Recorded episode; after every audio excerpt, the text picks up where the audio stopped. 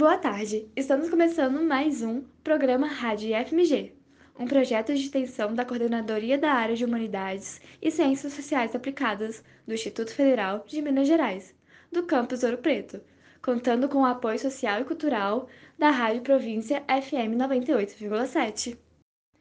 Boa tarde! Para acompanhar o almoço dos nossos ouvintes, o programa de hoje conta com duas estreias. Uma será do professor de História do IFMG Campus Ouro Preto, Marcelo Diana, que falará um pouco sobre o 7 de setembro, além de uma estreia de um novo quadro da rádio, Álbuns Fundamentais da Música Popular Brasileira, onde falaremos de um álbum brasileiro importante para a história. Por fim, temos um Diálogos Afro-Indígenas e o trio de sempre, o Dica Cultural, Dois em Um e um Canção Contada. Fique agora com mais um programa da Rádio IFMG e tenha um bom almoço. Eu sou Luiz Maebara. Eu sou Luísa Gama. Eu sou Maria Luísa Lima. E eu sou Thais Dias. Fiquem agora com mais um Rádio FMG.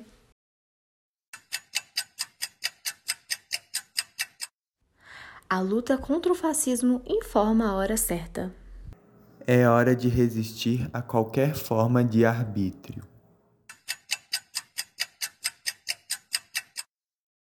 Essa semana, o programa Rádio FMG comemora o Dia da Independência, com a participação do professor Marcelo Diano, da área de História aqui do Campus Ouro Preto. Primeiramente, eles vão nos falar um pouco sobre a verdade sobre o processo de independência do Brasil. Olá, pessoal, boa tarde. Aqui quem fala é o professor Marcelo Diana. Eu sou professor de História do Instituto Federal de Minas Gerais, do campus Ouro Preto, né? E hoje eu trago um assunto para vocês, né, que tem tudo a ver com a nossa história, mas também com o nosso presente, né? É, eu trago, vou falar com vocês sobre a independência do Brasil, né, que oficialmente ela é celebrada no dia 7 de setembro. Né?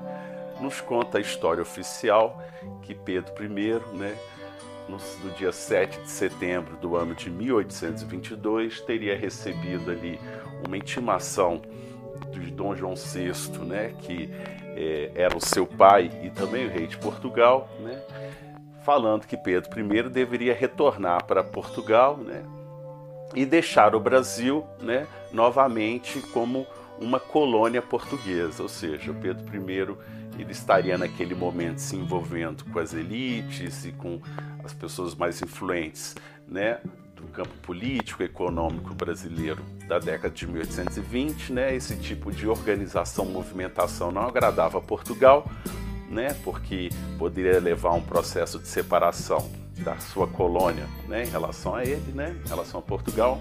Então, as cortes portuguesas, né, juntamente aí, né, com o, o Dom João VI, teria pressionado Pedro I a retornar para Portugal e deixar o Brasil permanecer como uma mera colônia. Bom, teria, o que nos conta é que no dia então 7 de setembro, Pedro I de 1822, Pedro I teria então né, declarado independência ou morte diante dessa pressão que Portugal fazia sobre o Brasil.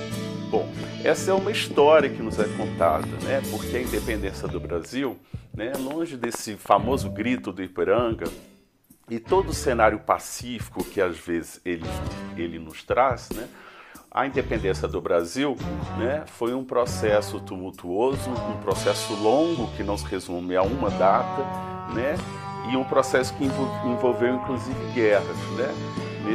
Pra, para exemplificar aqui, né, eu trago duas guerras específicas, né, que foi a Guerra de Genipapo, que ocorreu em 1823, né, no Piauí, e a Guerra de Independência da Bahia, né, que aconteceu também no ano de 1823 na Bahia, né, é, cujo fim 2 de julho de 1823 declara então a Bahia como independente de Portugal, né? E fazendo parte então do que seria o Império Brasileiro, né? Do que viria a ser o Império Brasileiro, né? Além dessas duas guerras, né? Guerras que vale mencionar, né? Contaram com pessoas é, mortas de ambos os lados, mas sobretudo do lado brasileiro, né? Uma vez que é, Dom João VI ele contratava exército mercenário para lutar aqui no Brasil contra né, as forças, as tropas brasileiras, né, as tropas resistentes né, a Portugal. Além dessas duas guerras, houve também um processo muito significativo que foi da Confederação do Equador, que ocorreu em Pernambuco em 1824. Né?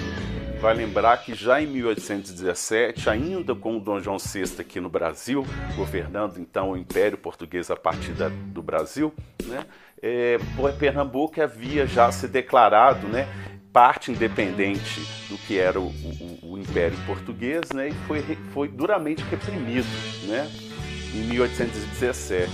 Né, em 1824, novamente, né, nesse contexto onde que várias guerras e confrontos da independência estão ocorrendo, né? Pernambuco então se declara uma confederação autônoma, independente e novamente é duramente reprimida, né? Dessa vez não exatamente por Dom, Dom João VI, mas pelo exército de Pedro I, né? Enviado ali a partir do Rio de Janeiro, né? Onde que era a capital do Império. Então a gente consegue perceber por esses três exemplos que eu trouxe aqui, né? Que a, a, o processo de independência, longe de ser um processo pacífico, né, e protagonizado por um grito feito por Dom Pedro I no Ipiranga, né, na região do Ipiranga, do Riacho, né, foi um processo que envolveu diferentes sujeitos históricos com diferentes interesses, né, e, e, e evidentemente com resultados distintos, né, vai lembrar que no Piauí é, a parte brasileira foi derrotada, né, já na Bahia a parte é, rebelde aqui, né, que lutava contra a, a recolonização do Brasil, ela, ela foi bem sucedida, né? E em Pernambuco foi duramente reprimida. Então, o que, que eu quero dizer com isso é que a gente percebe que o processo de emancipação brasileiro né, é um processo longe de ser pacífico, né? É um processo que envolveu aí é, conflitos sangüentos, né? Dito isso, e agora que sabemos um pouco mais sobre a verdade do processo de independência do Brasil em todas as suas violências, o professor Marcelo vai falar um pouco sobre como o 7 de setembro foi celebrado e comemorado durante a história do Brasil desde então, em várias eras, como a Era Vargas, a ditadura militar, etc. Bom, além dessa questão né, da pluralidade dos processos de independência da nossa história, né, da história do Brasil, né, o 7 de setembro ele continua sendo né, uma data oficial, né, um marco oficial da independência do Brasil. Né? Vai lembrar que esse marco oficial né, ele passou por diferentes formas de interpretações na história. Né? É, é interessante que durante contextos diferentes da história do Brasil, o 7 de setembro ele também foi representado de maneiras diferentes, né? É, na época de Getúlio Vargas, por exemplo, o 7 de setembro era associado, as comemorações do 7 de setembro eram associadas né, ao mundo do trabalho, aos valores ligados ao universo do trabalhador, né? E, e sendo que a partir né, em outro contexto, em contexto diferente, durante o período da ditadura civil-militar, né, o 7 de setembro ele ganhou aí né, militaristas, né, com grandes desfiles, que até hoje, em parte, né, marcam aí o calendário oficial de celebrações dessa data. Né?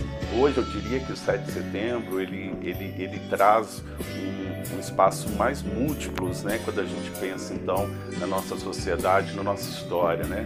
A gente vai lembrar que em tempos aí de redemocratização, né, e sobretudo ao longo da década de 2010, né, em alguns, em alguns eventos de celebração da independência, né? É, essas celebrações foram tomadas também por é, movimentos sociais que colocavam ali em evidência, aproveitando a exposição da mídia, a exposição da data, né? Colocavam em evidência as suas pautas, né? As suas lutas sociais, né? Então, de certa maneira, esse 7 de setembro, né? Ele também, ao longo da nossa história, ele também é apropriado e representado e vivido de maneiras diferentes, né? E para encerrar um pouco aqui, né, para essa minha fala a respeito das celebrações, da data da independência do Brasil, tudo que gira em torno desse contexto, né? No 7 de setembro, como eu disse, né, longe de ser a efeméride que marca a independência do Brasil, ela foi um marco escolhido, né, ainda já ali na década de 1820, para celebrar a independência do Brasil. Né. Vai lembrar que Dom Pedro I, se inicialmente ele contava com a colaboração e aliados no Brasil que estavam ao seu lado, né, ali na oposição a Portugal, né, para a, a, declaração da emancipação do Brasil como nação, né, à medida que Pedro I ele vai ganhando certo poder status dentro dessa sociedade que o apoiava, né, ele também foi ganhando inimigos, em grande parte, né, ao seu temperamento, vamos dizer, autoritário, né, ou seja, algumas medidas que ele tomavam que eram colocadas à revelia dos interesses daqueles seus aliados. Né. Ele, um exemplo disso é a, é a primeira Constituição Brasileira de 1824, né, que é a chamada Constituição outorgada, né, uma vez que, apesar de ter sido convocada e reunida uma Assembleia Constituinte, né, ao fim e ao cabo, Pedro I ele reeditou o texto da Constituição à sua maneira e outorgou sem a, a apresentação daquele texto para votação pela Assembleia Constituinte, né?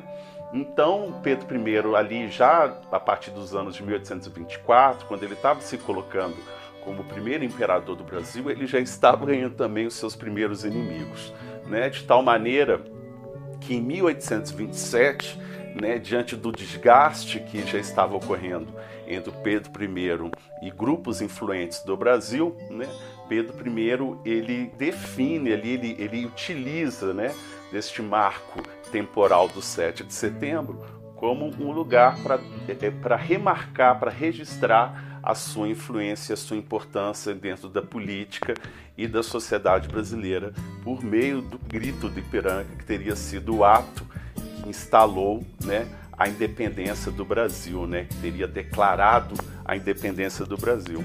Né? Então, a partir do ano de 1827, é que Pedro I né, teria arregimentado, organizado né, a história brasileira, né, no seu sentido da sua independência, em torno do 7 de setembro.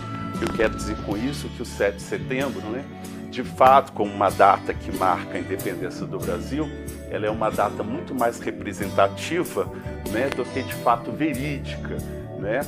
Então, cabe nós lembrarmos né, que quando a gente pensa no 7 de setembro, nós estamos pensando muito mais numa representação oficial da independência do Brasil do que, de fato, né, num registro histórico que nós, historiadores, podemos confirmar de fato teria sido o momento da ruptura do Brasil com Portugal.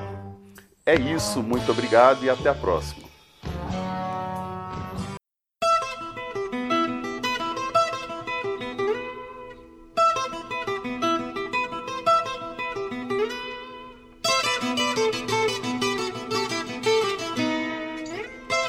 Canção Contada Infância foi lançada pela banda brasileira Tribalistas, que é composta por Arnaldo Antunes, Carlinhos Brown e Marisa Monte. A melodia é suave e os vocais harmoniosos dos três artistas combinam perfeitamente, criando uma atmosfera nostálgica e emotiva.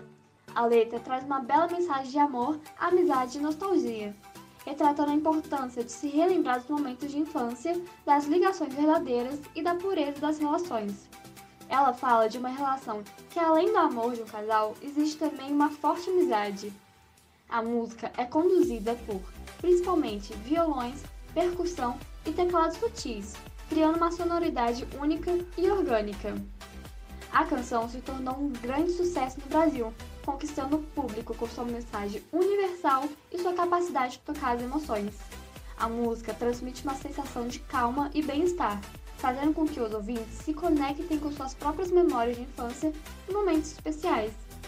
Além de seu impacto musical, a música também é lembrada pela bela performance dos tribalistas durante a gravação do DVD ao vivo, em que o público demonstra seu carinho e entusiasmo pela música.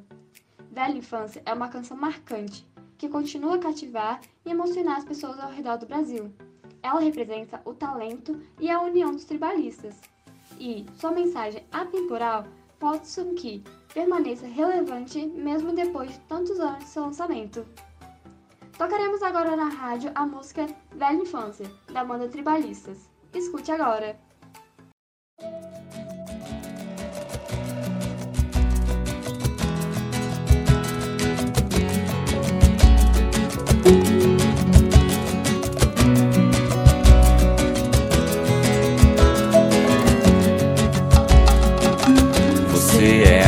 Assim, um sonho pra mim. E quando não te vejo, eu penso em você desde o amanhecer até quando eu me deito. Eu gosto de você e gosto de ficar com você. Meu riso é tão feliz contigo. O meu melhor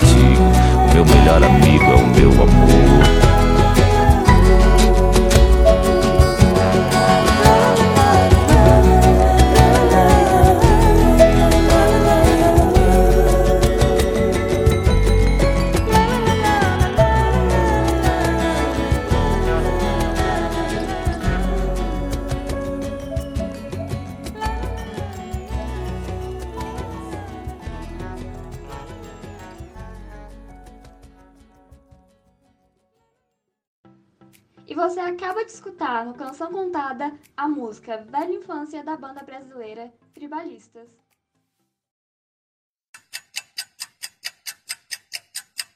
A luta pela educação pública gratuita e de qualidade informa a hora certa.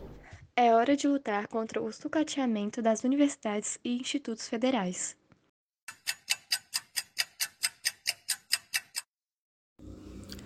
Olá, ouvintes da Rádio IFMG. No Diálogos Afro-Indígenas de hoje, vamos falar sobre representatividade de meninas negras no universo das bonecas. Para isso, fizemos uma conversa super especial com a artesã e educadora Andréia Araújo. Andréia é criadora da marca Somos Todas Princesas e, por meio dela, fabrica e comercializa bonecas pretas. Eu sou Andréia Araújo, eu sou mulher negra, mãe, avó, mãe do Rafael, do Eric, do Ramon, avó do Miguel, mãe de pet, mãe de planta, mãe de boneca. Eu sou educadora social, arte educadora e graduanda em serviço social. Sou artesã, bonequeira, com especialidade em bonecas negras, mas uma das coisas que eu gosto de falar, que eu sou mesmo, eu sou uma aprendedora. eu sou uma aprendedora, eu gosto de aprender sobre questões de raça, questões de gênero, e sou estudiosa dessas questões, né?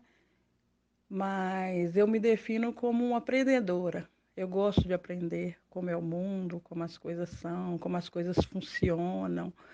Como eu disse, eu sou uma aprendedora e uma observadora. E desde criança eu comecei a entender que existiam diferenças, que as pessoas eram tratadas de forma diferente. Claro que eu não conseguia entender que havia toda uma estrutura racista por trás desses tratamentos diferenciados. E antes as crianças iam para a escola com sete anos, eu fui para a escola com sete anos, mas eu já ia com meu pai levar e buscar os meus irmãos na escola. E eu devia ter uns quatro, cinco anos, eu já percebi que não tinha professoras negras. E eu perguntei para o meu pai um dia: é, quem é preto pode ser professor? E meu pai, com a sabedoria, que foi um dos homens mais sábios que eu já vi, nunca frequentou a escola, mas tinha uma sabedoria de vida. Ele disse: preto, quem é preto, pode ser o que quiser. O que você escolher ser na vida. E aquilo me marcou muito. E eu fui escolhendo ser coisas na vida, fui professora e fui sendo outras coisas na vida. E no momento eu fui trabalhar com artesãos, a gente estava trabalhando num projeto de afroempreendedorismo e eu percebi que não tinham bonecas pretas. Até as artesãs negras, né? Esse projeto era exclusivo para pessoas pretas, faziam bonecas brancas. E as poucas bonecas pretas que tinham eram estereotipadas. E eu comecei a perceber, a partir daí, né, meu olhar de pesquisadora, eu comecei a procurar nas lojas por bonecas pretas, comecei a pesquisar por bonecas pretas. E eu vi que, mesmo com grande maioria, né, é, 54% da população se autodeclarando preta e parda, apenas 6% das bonecas fabricadas pelas indústrias eram negras. E eu defini naquele momento que eu ia fazer bonecas. Eu falei, vou fazer bonecas, vou fazer bonecas pretas bonitas. Daí nasceu a Somos Todas Princesas. A Somos Todas Princesas, ela vem nessa contracultura. Ela vem é, para mostrar que a beleza, ela existe. A beleza, ela está aí, ela não tem um padrão ela, ela, ela está presente em todas as pessoas, em todas as classes, em todos os biotipos, e que todo mundo pode alcançar aquele espaço de princesa. Todo mundo pode ser aquilo que ela quer ser. E eu falei, vou fazer bonecas, bonecas pretas bonitas que é, mostrem a majestade do povo preto. As Vamos Todas Princesas cresceu virou um projeto né, que trabalha o artesanato com foco em identidade e representatividade. É, eu trabalho palestras, rodas de conversa, oficinas, é, trabalho com pessoas em situação de vulnerabilidade social, a gente tem oficinas voltadas para afroempreendedorismo, voltadas para o resgate da identidade, da cultura, do empoderamento das mulheres pretas. E ela vem realmente nessa contracultura. Por que a princesa tem que ser loira? Por que a princesa tem que ser magra? Por que é, ela tem que ser dessa forma e não da outra? E por que mulheres brancas são princesas e mulheres pretas são guerreiras? Normalmente, quando as pessoas falam de mim, ela é uma mulher guerreira. Sim, nada contra mulheres guerreiras. É, o que eu, não acho correto é por que a gente tem que ser guerreira, por que a gente tem que lutar o tempo todo, por que a gente tem que cuidar, por que nós não podemos ser cuidadas. Andréa falou também sobre a importância dessas bonecas para desconstruir estereótipos racistas junto às crianças negras e brancas e ampliar o olhar delas sobre diversidade e respeito. Eu vou falar um pouco agora de o porquê produzir bonecas pretas, qual a importância de crianças negras e crianças não negras brincarem com bonecas pretas. É, como eu disse, né, uma pequena porcentagem de bonecas pretas são fabricadas pela indústria. Às vezes a gente pensa, será porque as pessoas pretas não têm poder aquisitivo para comprar? É o mercado, é uma demanda de mercado, mas a gente vê que não. É, é uma mensagem, é uma mensagem subliminar que ela é passada para as nossas crianças. Quando você vê o tempo todo nos comerciais televisões, sempre uma criança ninando uma boneca branca, uma criança branca ninando uma boneca branca, uma criança preta ninando uma boneca branca. E essa é a realidade das crianças brasileiras. Na maioria das vezes, crianças pretas estão ninando uma boneca branca. Isso já é uma mensagem de que pessoas foram feitas para cuidar e outras pessoas para ser cuidada. Então, quando uma menina preta ela está sempre brincando é, com uma boneca branca e é nessa primeira infância que a criança começa a entender o seu lugar no mundo, começa a entender o posicionamento no mundo, ela começa a trabalhar questões que a acompanharão para o resto do mundo, para o resto da vida, né? Então, quando essa criança preta ela está sempre brincando com a boneca boneca branca e naquele brinquedo ela simula um consultório médico, por exemplo. E a médica, que é a boneca, é branca. Ela simula um consultório de odontologia e a dentista, que representada pela boneca, é uma pessoa branca, é uma boneca branca. Então ela já começa a internalizar que aquele espaço pertence a pessoas brancas, aquele espaço não é dele é, ela nunca vai alcançar aquele espaço.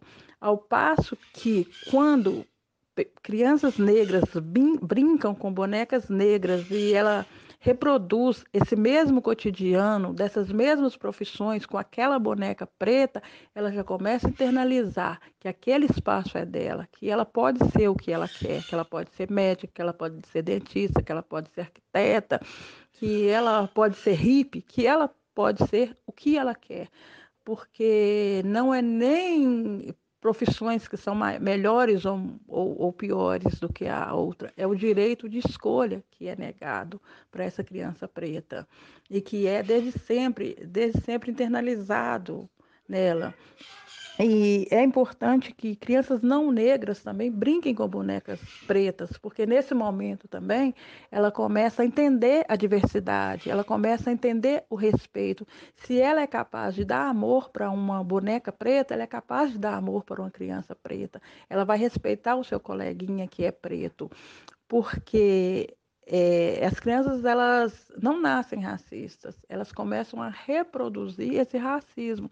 E a partir do momento que entra ali a boneca preta e ela começa a amar aquela boneca, ela consegue amar o coleguinha preto. E para a criança é, é, é, preta, é muito importante ela se ver representada em seus brinquedos e em suas brincadeiras. A boneca ela é um objeto de afeto.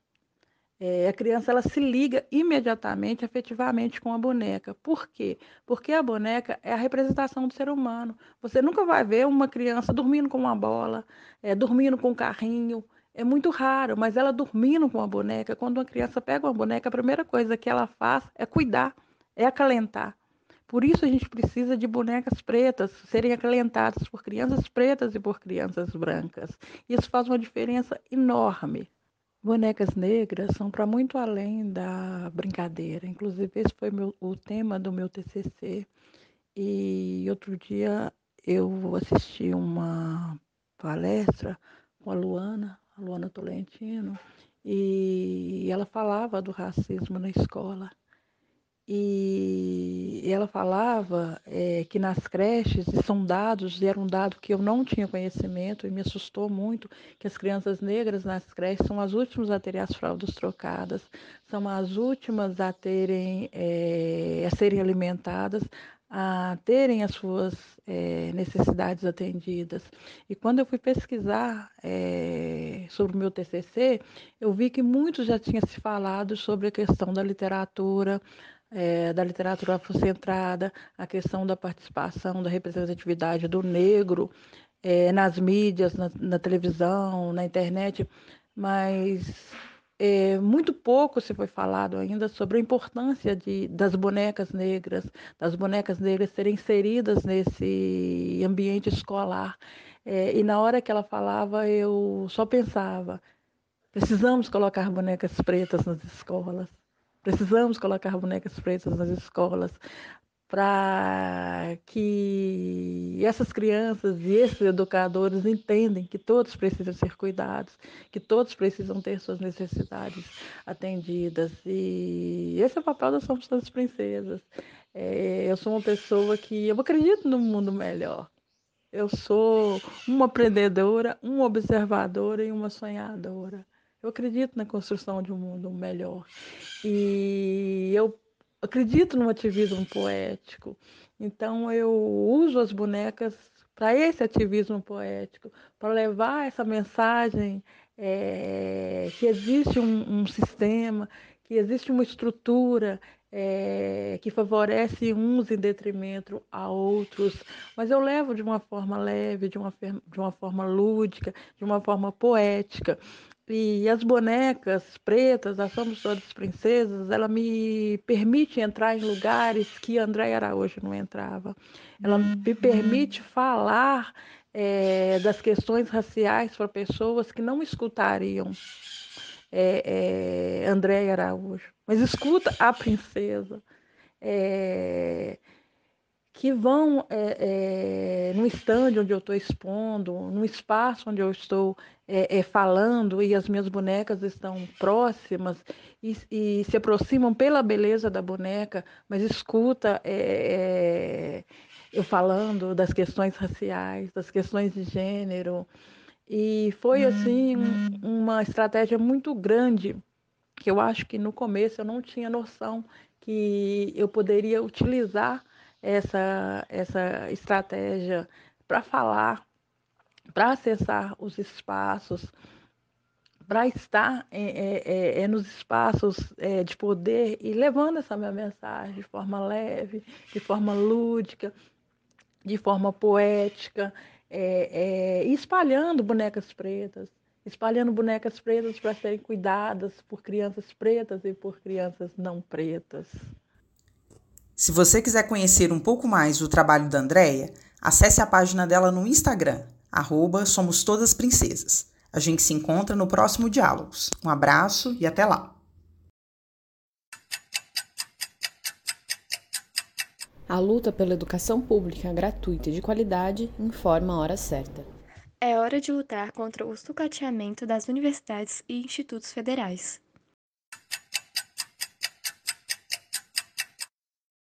Olá, comunidade ouropretana. Aqui quem fala é a Laura Rocha. Eu sou professora no IFMG e, juntamente com a Mina do Veloso, idealizei e organizei o intensivão pré-ENEM, que vai oferecer aulas aos sábados para toda a comunidade, a partir desse sábado, dia 2 de setembro, indo até o dia das provas do Enem, em novembro.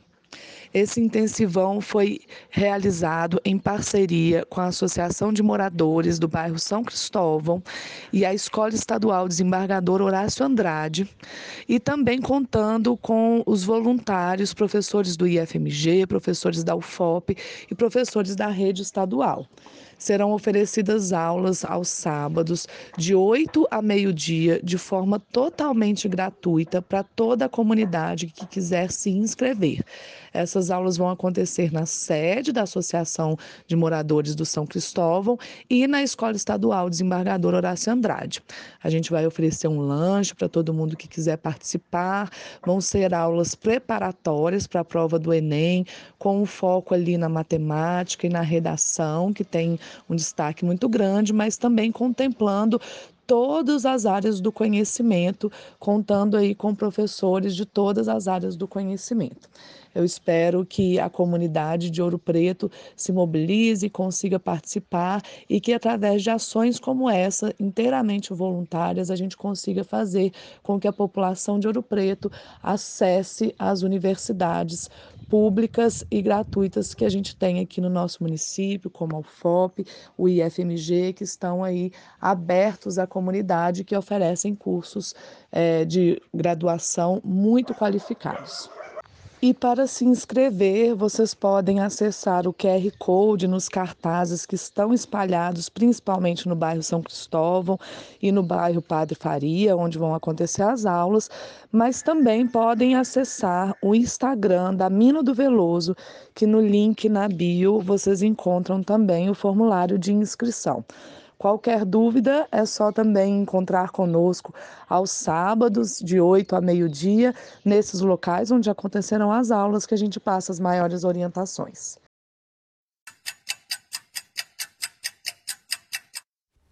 A luta pelo direito à saúde informa a hora certa. É hora de defender o SUS.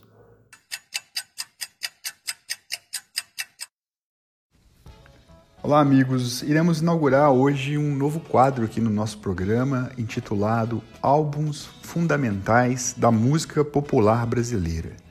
A nossa ideia é semanalmente apresentar um álbum lançado por algum artista ou algum grupo que marcou a história da música popular brasileira e falar um pouco sobre esse grupo, sobre esses artistas, sobre um álbum em particular e apresentar uma ou duas músicas desse álbum e dizer por que, que ele foi tão importante assim para a história da MPB. Nós esperamos que vocês gostem desse novo quadro e se a audiência tiver alguma sugestão sobre algum álbum ou sobre algum artista em particular, entre em contato com a gente, mande um e-mail para rádio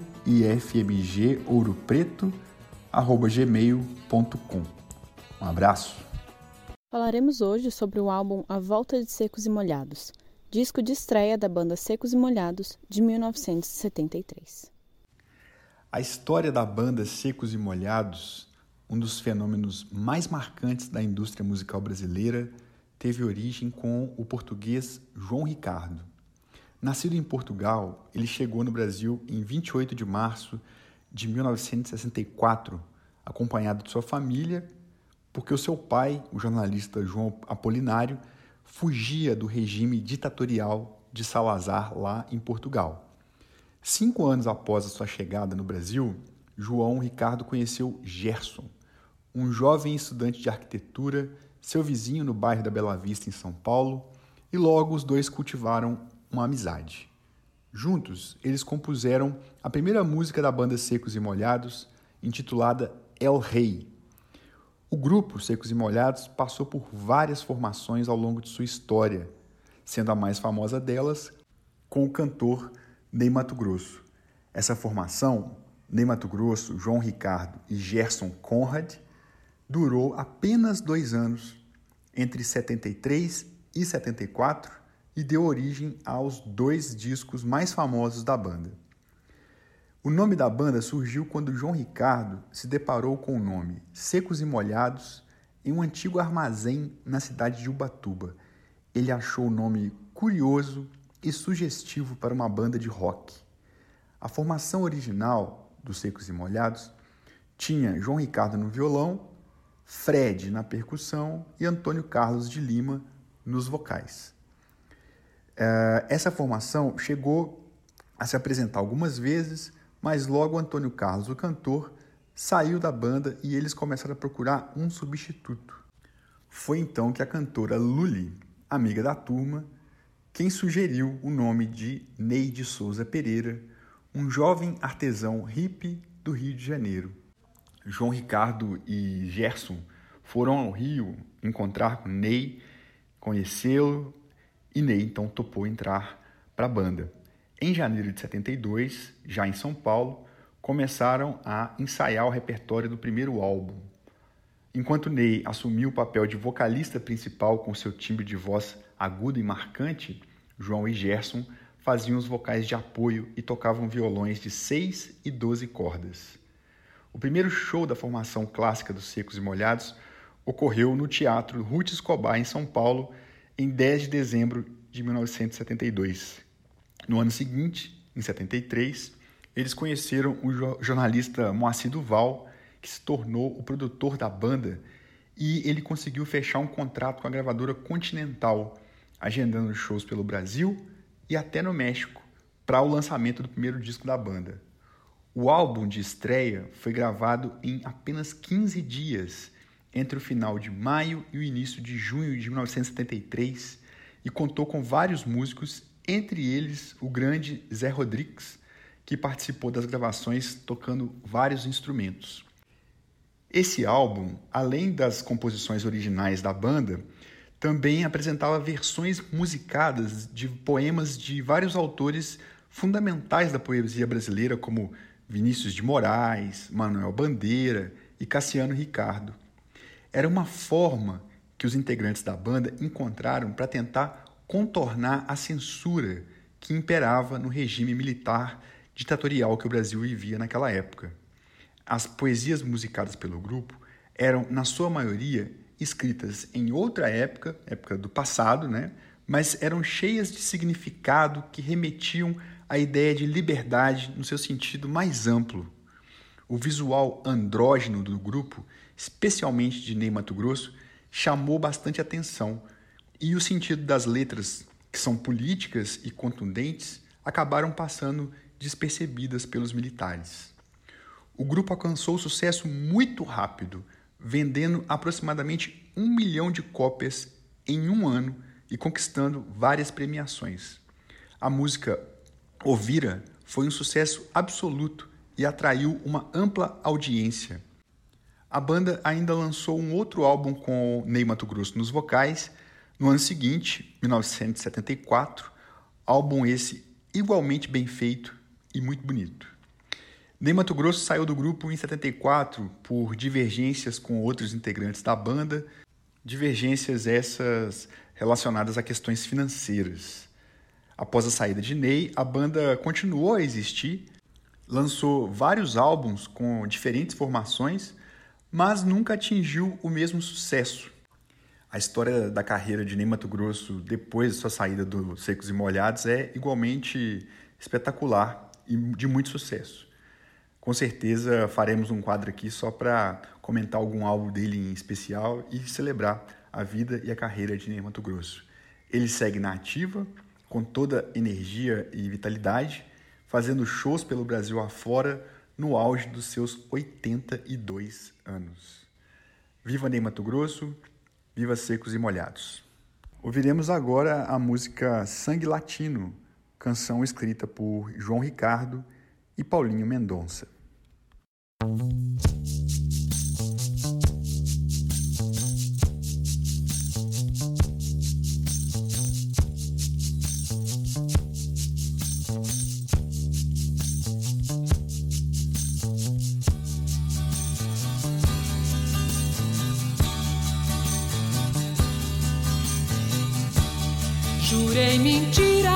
Sigo sozinho.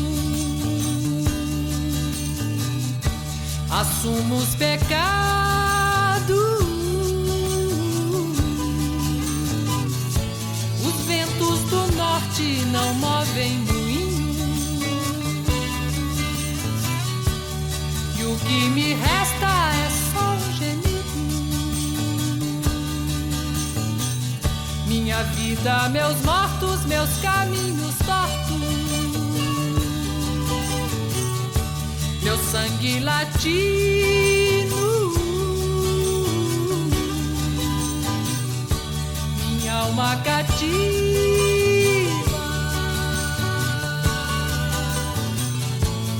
Rompi tratados, traí os ritos.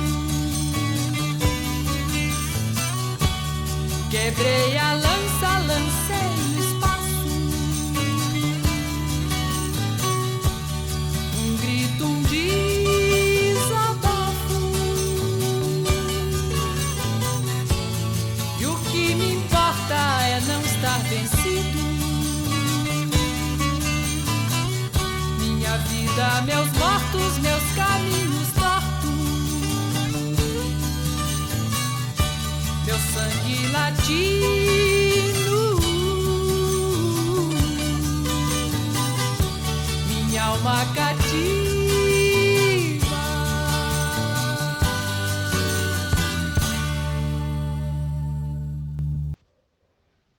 Ouviremos agora a canção Rosa de Hiroshima. Uma curiosidade sobre essa música é que ela é um poema musicado, um poema do Vinícius de Moraes, que ele fez em 1946, uma forma de protesto sobre as explosões das bombas atômicas ocorridas nas cidades japonesas de Hiroshima e Nagasaki, respectivamente em 6 e 9 de agosto de 1945.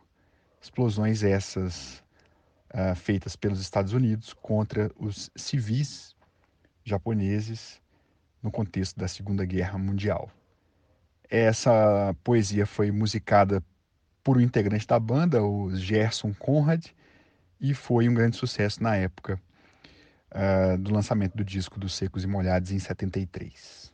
Fica agora então com Rosa de Hiroshima, interpretada por Secos e Molhados.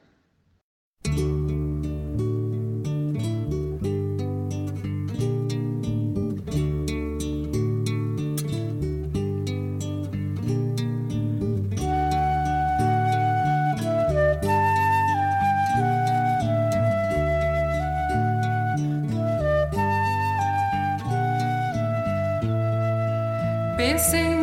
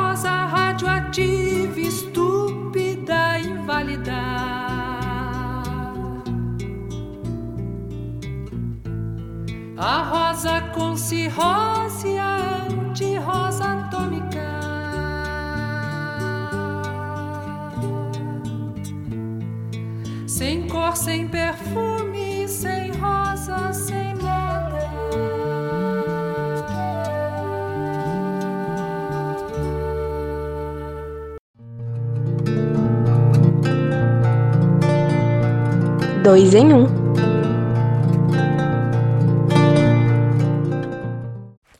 No 2 em 1 um dessa semana, temos Aquarela do Brasil de Ari Barroso, que foi composta em uma noite chuvosa de 1939. O compositor mineiro Ari Barroso praticamente fundou o subgênero do samba, que seria rotulado como samba exaltação. Por ocorrência da política de boa vizinhança promovida por seus pais, o cineasta Walt Disney veio parar em terras brasileiras e descobriu aqui o balanço do samba, ficando encantado com a canção de Ari Barroso, fazendo-a como trilha sonora do filme que tinha Zé Carioca no papel principal. Atualmente, a música possui cerca de 430 regravações.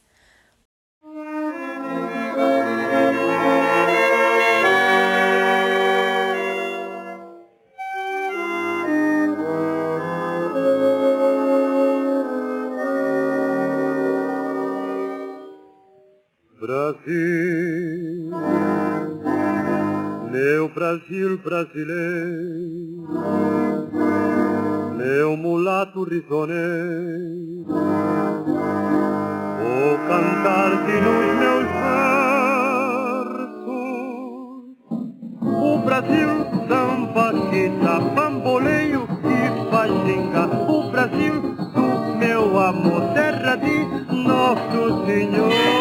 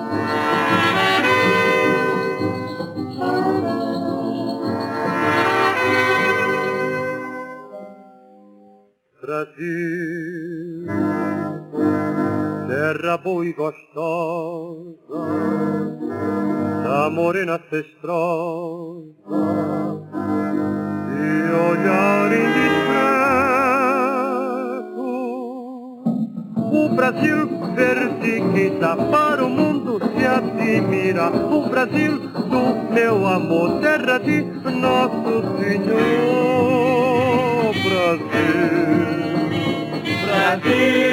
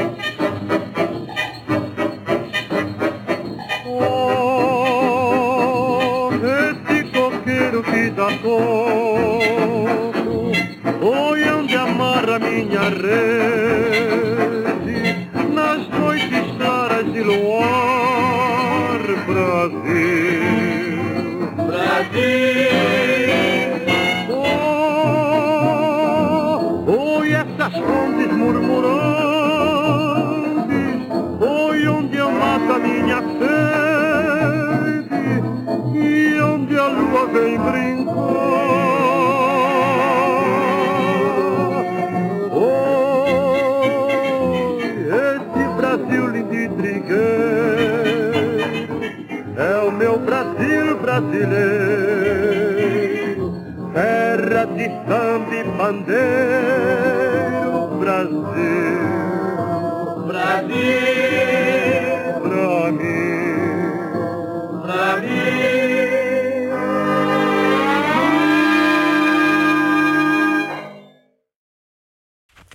Vamos escutar agora outra versão da música Aquarela do Brasil, gravada pelo cantor, ator e produtor estadunidense Frank Sinatra.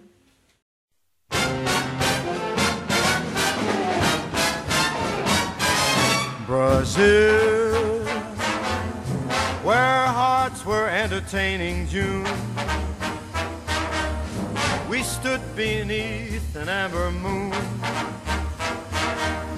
and softly murmured someday soon we kissed and clung together. Then tomorrow morning found me miles away with still a million things to say. Now, when twilight dims the sky above, recalling thrills of our love, there's one thing I'm certain of return. I will to old Brazil.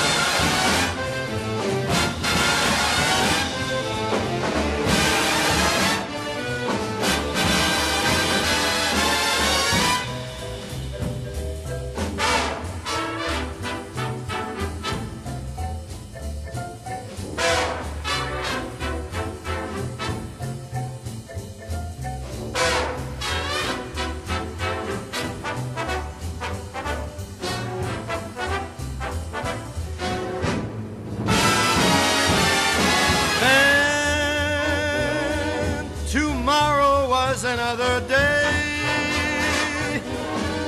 The morning found me miles away with still a million things to say. Now, when twilight dims the sky above, recalling thrills of our love. One thing that I'm certain of.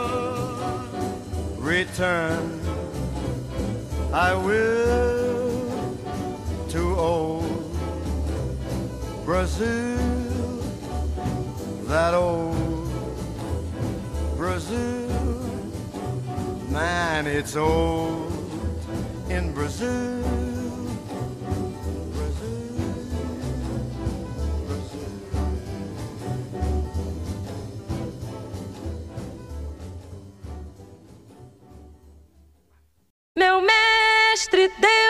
Deu a partida, ora vamos embora, pros rumos do litoral, vamos embora.